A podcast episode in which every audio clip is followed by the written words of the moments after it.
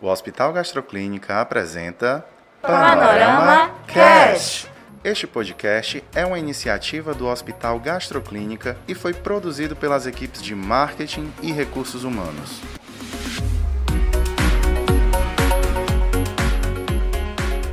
Olá, gastrolovers! Peraí, o que foi isso? De novo, de novo. Olá, Olá, gastrolovers! gastrolovers! Renata? Tem uma pessoa intrusa no nosso programa. Renata, Pode quem é a essa pessoa? Meu Deus, a gente tem um convidado além do convidado, que não é tão convidado assim. É ele, gente. O nosso marqueteiro especial, o nosso produtor, aquele blogueiro que você sempre quer ter do seu lado. É ele, Vitor! Gente, que prazer estar aqui com vocês, aqui no FB Ideias. Pra gente gravar mais um episódio do nosso podcast, eu sempre quis dizer isso. Que ótimo. Então, pessoal, vocês continuem ligados. Eu vou estar cedendo esse espaço pro Vitor agora. Tomara que ele não roube permanentemente. Eita, ei. ei. Não, é só por um assunto que, né? Vale Vai a ser- pena vale a pena. Exato. Então, bom episódio e a gente tá aqui, gente, acompanhando, filmando tudo. E vocês fiquem atentos no nosso Instagram, porque o making off hoje é feito por mim. Eita! Valeu, Renata! Valeu, Renata! E é isso aí, pessoal. Chegamos em novembro, reta final do ano, mas ainda temos assuntos muito importantes a serem tratados, como, por exemplo, o Novembro Azul, que trata sobre a prevenção de cânceres urológicos e principalmente o de próstata, o primeiro mais comum entre os homens, não é, É Luísa? isso mesmo. E a gente sempre tem essa curiosidade de saber de onde é que surgem essas expressões e esses temas, e eu tenho a informação, eu sou quase o Google. A campanha Novembro Azul ela surgiu no ano de 1999 na Austrália, com um grupo de amigos que decidiram deixar o bigode crescer a fim de chamar a atenção para a saúde masculina. Olha que legal. No Brasil, em 2008, o Instituto Lado a Lado pela Vida foi o pioneiro a abordar questões relacionadas ao câncer de próstata no Brasil através da campanha Um Toque, Um Drible. O objetivo era promover uma mudança de paradigmas em relação à ida do homem ao médico e trazer mais informação sobre a doença. É um tabu, não é, Vitor? Infelizmente. Infelizmente ainda é, né, Luísa? Com certeza. E para falarmos sobre esse assunto que é importantíssimo, recebemos hoje no nosso episódio o Dr. Rômulo César. Ele é titular da Sociedade Brasileira de Urologia e médico da Santa Casa, do Oncocentro São Carlos e do Instituto Scafuri, com pós-graduação em cirurgia robótica. Seja muito bem-vindo, Dr. Rômulo! Uhul! E Renata, muito obrigado. Perfeito. Seja bem-vindo, Dr. Rômulo. E vamos iniciar então aqui com uma série de perguntas que a gente recebeu do nosso público. Algumas são até mesmo dúvidas nossas, minhas e de outros homens também que nós conversamos. Mas para a gente iniciar, eu queria que o senhor falasse aí um pouco sobre você, se apresentasse, falar um pouco aí da sua trajetória. Você que tem bastante experiência com certeza aí nesse assunto. Falar um pouco o que é que você vê nos seus, nos seus consultórios. Enfim, falar um pouco aí do Dr. Rômulo. Pronto. É, eu sou Rômulo César, sou urologista, como foi apresentado da Santa Casa, né, do Oncocentro, Instituto Scafuri. E fiz minha residência na Santa Casa de Fortaleza, que, para quem não sabe, é o serviço pioneiro né, de urologia da capital, né, um dos mais antigos. E, com certeza, num dos maiores volumes. Né? É, em relação a doenças de próstata, é, é um dos cargos-chefe da urologia, né? tanto da parte benigna quanto maligna. E o que a gente vem percebendo é que, graças a essa campanha né, do Novembro Azul, principalmente a gente que mora num, num local onde ainda tem muito tabu, né, muita gente que não tem tanto acesso, os pacientes têm procurado de qualquer forma, seja via sistema público ou via atendimento eh, particular. Né? Eh, a gente percebe que isso vem melhorando a entrada dos pacientes e o tratamento precoce. Perfeito. Bacana. O senhor falou aí sobre benigno, maligno, algumas expressões que eu acho que a gente vai ouvir um pouco mais durante essa conversa. Isso. Mas para começar no geral, o que é que é o câncer de próstata? É, o câncer, né, é, seria uma, um crescimento maligno de alguma célula, né, de, de um órgão, né. Por que maligno? Porque ele tem capacidade de se espalhar e invadir outros órgãos. E à medida que vai se espalhando e crescendo no próprio órgão, aqui a gente vai falar de câncer de próstata, ele altera todo o funcionamento, né? Então, imagina, ele vai crescendo desordenadamente e vai consumindo todos os nutrientes, né? vai ocupando os espaços e o pior, vai se espalhando.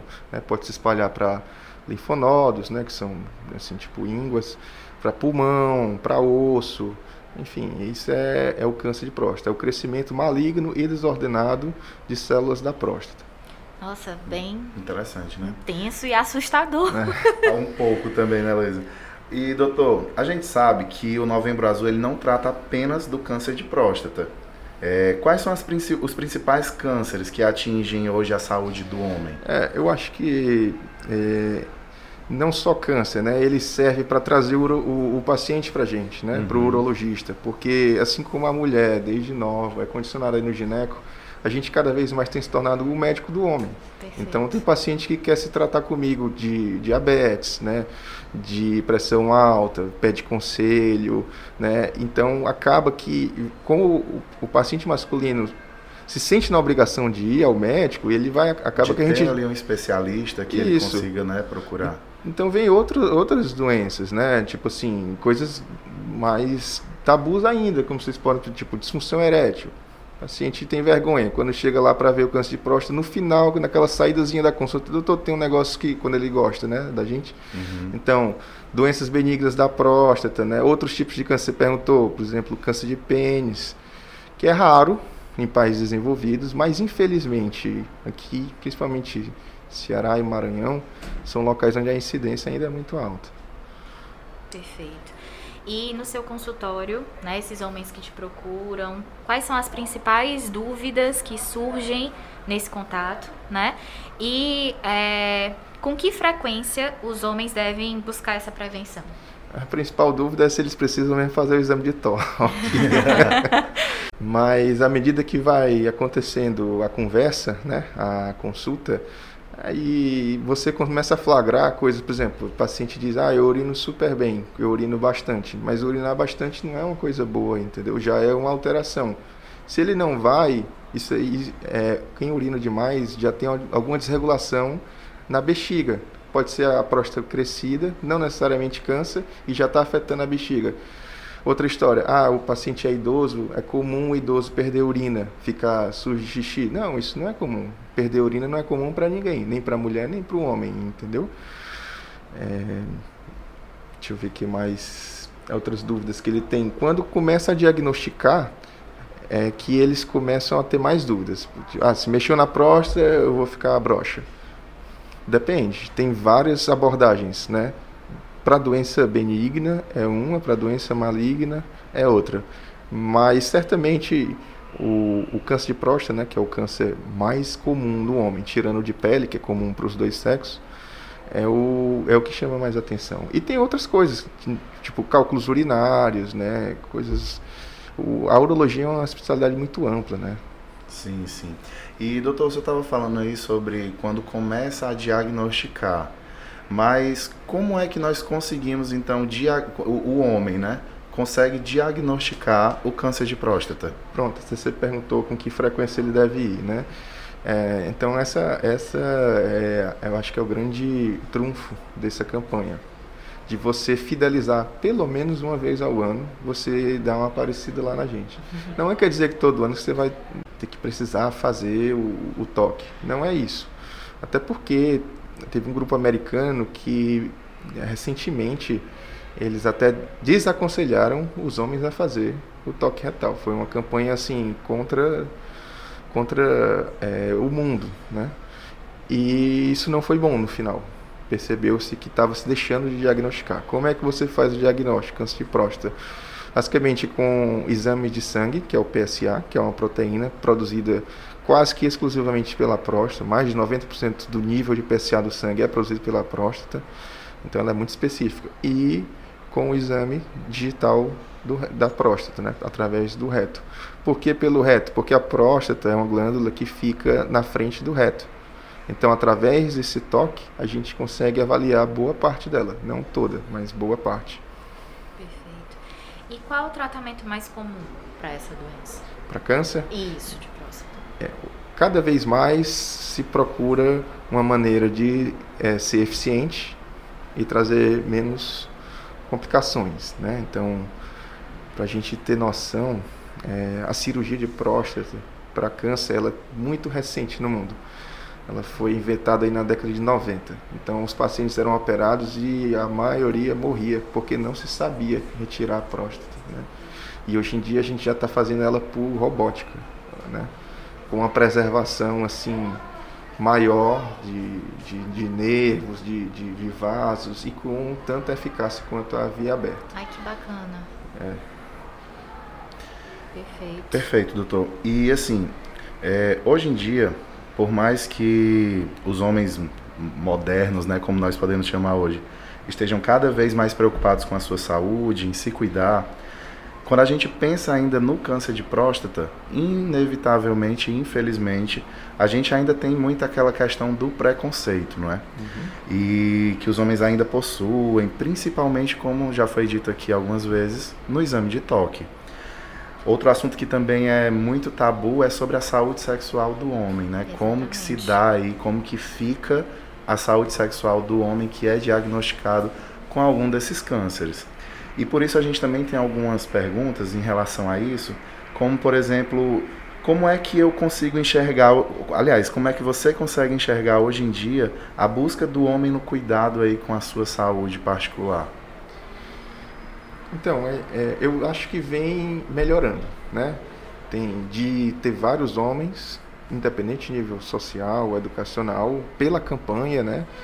De eles tomarem iniciativa de ir ao urologista e quererem se cuidar e querer saber. Principalmente quando eles veem casos na vizinhança.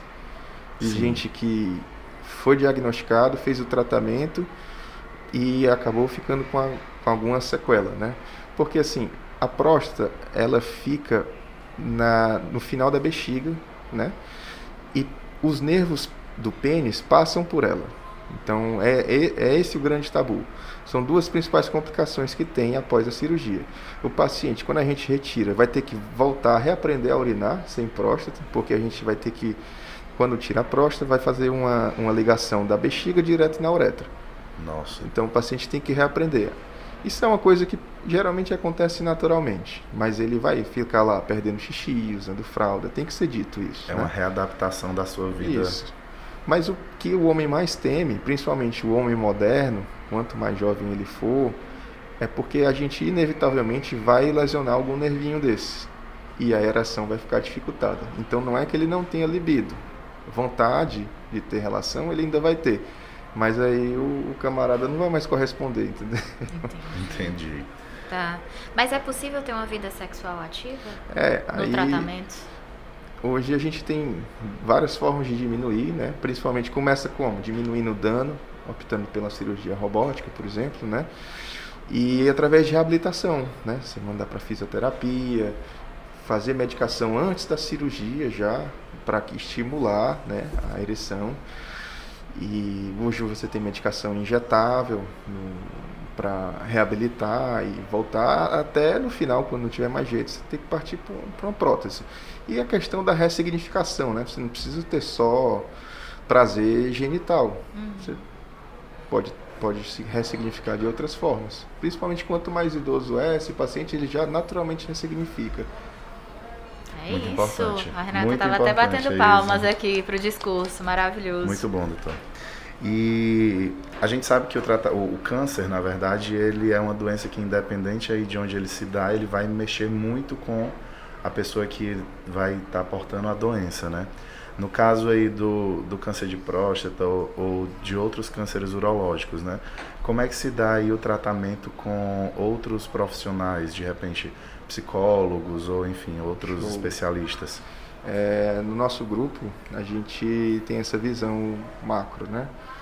É, a gente tem fisioterapia, tem sexologia, né? Que justamente no começo o paciente tem aquele baque e quer resolver tirar de vez o, o, o caroço, como eles dizem, né? Pode ser feita a cirurgia para tirar inteiro, mas você pode tratar com radioterapia também. Né? Só que é como é que eu digo, a cirurgia você vai pagar ali à vista. já vai ter os problemas de cara. E a radioterapia vai ser um efeito a prazo. Todos os dois terminam com as mesmas complicações e têm a mesma efetividade no, no controle do câncer. Então, é muito importante, passou aquele momento ali que o paciente se sente que está controlado, que está curado, né? É, tão logo já começar a reabilitação. Então eu sempre envio para fisioterapia para ele controlar o mais rápido possível, porque, poxa vida, três a seis meses todos vão controlar, mas três, seis meses de fralda, ninguém merece, né? É, então você certeza. faz a fisioterapia pélvica para ali, em um mês no máximo, você já está totalmente continente. E é, ela já vai trabalhando também essa questão, tanto da ressignificação quanto da, da questão de disfunção erétil. Atrelado, se o paciente puder, é sempre bom ir para o sexólogo também. Perfeito, perfeito. Muito bom. Esclarecedoras essas Demais, primeiras nossa. dúvidas. Imagino para você, Vitor, bastante. Para mim foi pra, muito. E para toda todo o, o homem, né, que está nos ouvindo aqui, saber um pouco mais e conhecer de uma forma mais acessível, né, esse Com tipo certeza. de informação que independente de ser de fato uma doença que ela realmente vai mexer aí com você, mas saber que tipo assim, quando você tem acesso a essa informação e você procura o um especialista, você tem aí uma forma de, como você falou, ressignificar aí a sua vida, né? Não é o fim da linha, né? Hoje em dia, cada vez mais a gente consegue dar segurança, dar resultado e diminuir as complicações. Isso. Conheçam-se, previnam-se.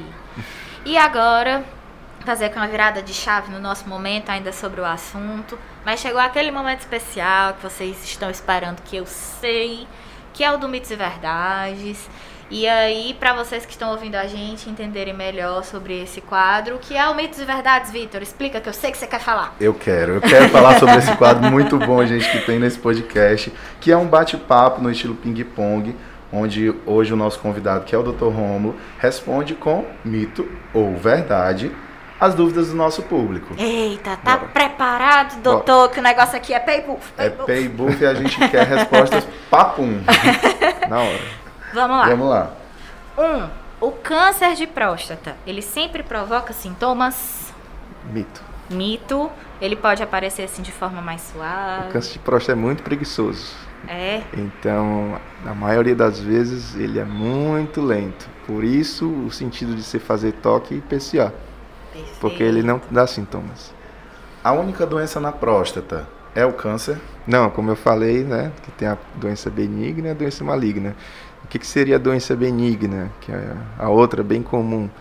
É um crescimento ordenado e não agressivo, de forma que ela vai só aumentando de tamanho, né? E é inerente do homem isso aí, eventualmente vai crescer com a idade. Perfeito. Os cânceres urológicos só se dão em homens mais velhos? A maioria sim, mas não é excludente, não, isso aí. Então essa resposta fica em cima do muro. Fica ali em cima do muro. Algumas sempre ficam, né? Todos os homens com câncer de próstata podem ter disfunção erétil? Depois da cirurgia, né? Todos podem ter, sim. Mas só depois da cirurgia? É, não é o câncer de próstata que causa disfunção erétil, Muito é uma sequela do tratamento. Um dos principais fatores de risco para o câncer de pênis é a prática sexual com diferentes parceiros sem uso de camisinha? Isso, né? A camisinha ela é uma das melhores formas de se prevenir, porque você não se expõe a tantos vírus e questão de higiene também. Usem camisinha. Não só ao câncer, mas também de várias outras doenças, né? Exatamente. O exame de toque é dolorido? Só pergunta difícil, essa, Brasil. Eu tenho certeza que essa, para quem está ouvindo, é, é, é a mais mais, é, é a mais importante. Olha, tem, tem deles que não reclamam, não. Tá. Mas então, tem, tem uns que são mais sensíveis. Apesar da gente passar um, um, um anestésico local, né, não é assim, chega lá, vai e faz. Tem todo né, um, um preparo para diminuir o desconforto. Mas tem deles que que é, eventualmente vai reclamar. É desconfortável, esses exames eles acabam sendo desconfortáveis, os nossos também são. Vou trazer aqui a minha experiência, tem muito a ver, mas tem sim. Porque é invasivo de, de certa forma, né? Todos nós passamos por isso, mas é rápido e é necessário. O que a gente Demais. precisa, no caso dos homens, é desconstruir esse tabu. Com certeza. É por isso que os americanos, eles, eles disseram assim, ah, se você for fazer, eu não lembro agora a estatística, mas precisar fazer muito toque para tu conseguir prevenir uma morte por câncer de, de, de próstata, sabe? Porque aí é, querendo não, é invasivo, né? Uhum. Então, não é totalmente inócuo. Aí eles desaconselharam, mas já voltaram atrás. Né? Perfeito. Graças a Deus, né? É, sim. Vamos cuidar da saúde, pessoal. É, pessoas negras têm maior risco de desenvolver câncer de próstata? Não, o risco é igual, mas quando eles têm, eles têm maior risco de ser mais grave. Perfeito. Uh, se tem um histórico familiar de câncer de próstata, tem maiores riscos de desenvolver a doença? Com certeza, se não me engano, até 30%. É, inclusive, a recomendação, isso é uma coisa que vocês vão gostar. Hoje em dia, a recomendação para procurar o urologista, né? não necessariamente você fazer toque retal. A partir dos 50 anos, você ir, a um consultório para conversar com a gente. E aí na conversa você avalia todas essas outras doenças. Né? Eu, eu aproveito esse momento para o paciente me entregar tudo que ele pode, que eu não sei quando que ele vai voltar. Né? Então eu vejo essa questão metabólica, urinária, é, se ele tem cálculo, se ele tem algum problema miccional e o câncer de próstata. Então ele é como se fosse a cereja ali, né? Mas é, tanto crescimento benigno quanto maligno você tem. Se você tiver caso na família, o recomendado é a partir dos 45 anos. E a prática constante de sexo causa câncer de próstata? Até hoje, só foram descobertos dois fatores de risco para o desenvolvimento de câncer de próstata, comprovado, né? Tem indícios, mas comprovado, que é a idade e é, a história familiar. Fiquem atentos a esses fatores. É isso aí. E pessoal, sabemos que esse é um assunto muito interessante, né? Ele renderia aí mais episódios, muitos, muitos mais, muitos. muitos episódios, muito mais tempo para falar sobre ele. Então, se você ainda tem alguma dúvida, gostaria de fazer alguma pergunta ou deixar algum tipo de comentário, você pode ficar à vontade e não pode ficar à vontade. Deve ir lá no nosso Instagram, arroba Gastroclínica Hospital, e colocar lá seu comentário, mandar a sua direct, que a gente vai ter muito prazer em responder ela e de alguma forma aí sanar alguma dúvida que, por exemplo, porventura a gente não tenha falado aqui, né, Luísa? É isso mesmo. Doutor Romulo, muito obrigada pela sua participação. A Renata está participando, batendo palma. Aqui do nosso lado, ela está participando. é muito importante falar sobre esse assunto. De verdade. É muito pouco discutido e a gente fala dele no novembro e no resto do ano pois a gente é. deixa pra lá. Mas eu queria lhe pedir, então, para deixar uma mensagem sobre esse tema, a respeito desse tema, para quem está nos ouvindo, acrescentar uma informação extra, algo que possa ser acrescentado. A mensagem que eu deixo é, acho que do intuito do programa mesmo, né? Prevenção sai mais barato, né? E menos doloroso. Então, Com certeza. a gente sempre se, o pessoal sempre se lembra da gente no Novembro Azul, mas como você falou, não precisa deixar para novembro para visitar qualquer coisa que chamar atenção, marca uma consulta, para tirar, nem que seja só para tirar uma dúvida. E o urologista não é o cara que vai necessariamente é. fazer um exame de toque toda vez que você for lá. Estamos à disposição. Se tiver alguma dúvida, quiser me mandar depois para eu, eu responder, eu fico aí no que precisar. Show Conheçam o corpo de vocês, homens. E é isso. E para cuidar da saúde, a gente não tem um mês específico, né? O mês ele está aqui apenas para trazer mais relevância ao tema, mas para cuidar da saúde é o ano todo. E pessoal, nós vamos ficar por aqui, Dr. Rômulo, mais uma vez, muitíssimo obrigado. E para você que está nos ouvindo, siga o nosso podcast na sua plataforma digital curta, compartilhe, indique aos seus amigos. Estamos também no Instagram, como já falei, arroba Gastroclínica Hospital, e fique à vontade para sugerir ou deixar os seus comentários. Pessoal, até mais. Luísa, foi um prazer, prazer estar aqui ao seu meu, lado. Oswald. Renata, no próximo você voltará para a sua posição. Venha mais vezes, Vitor. Obrigado, gente. Até mais. Tchau, tchau. tchau, tchau.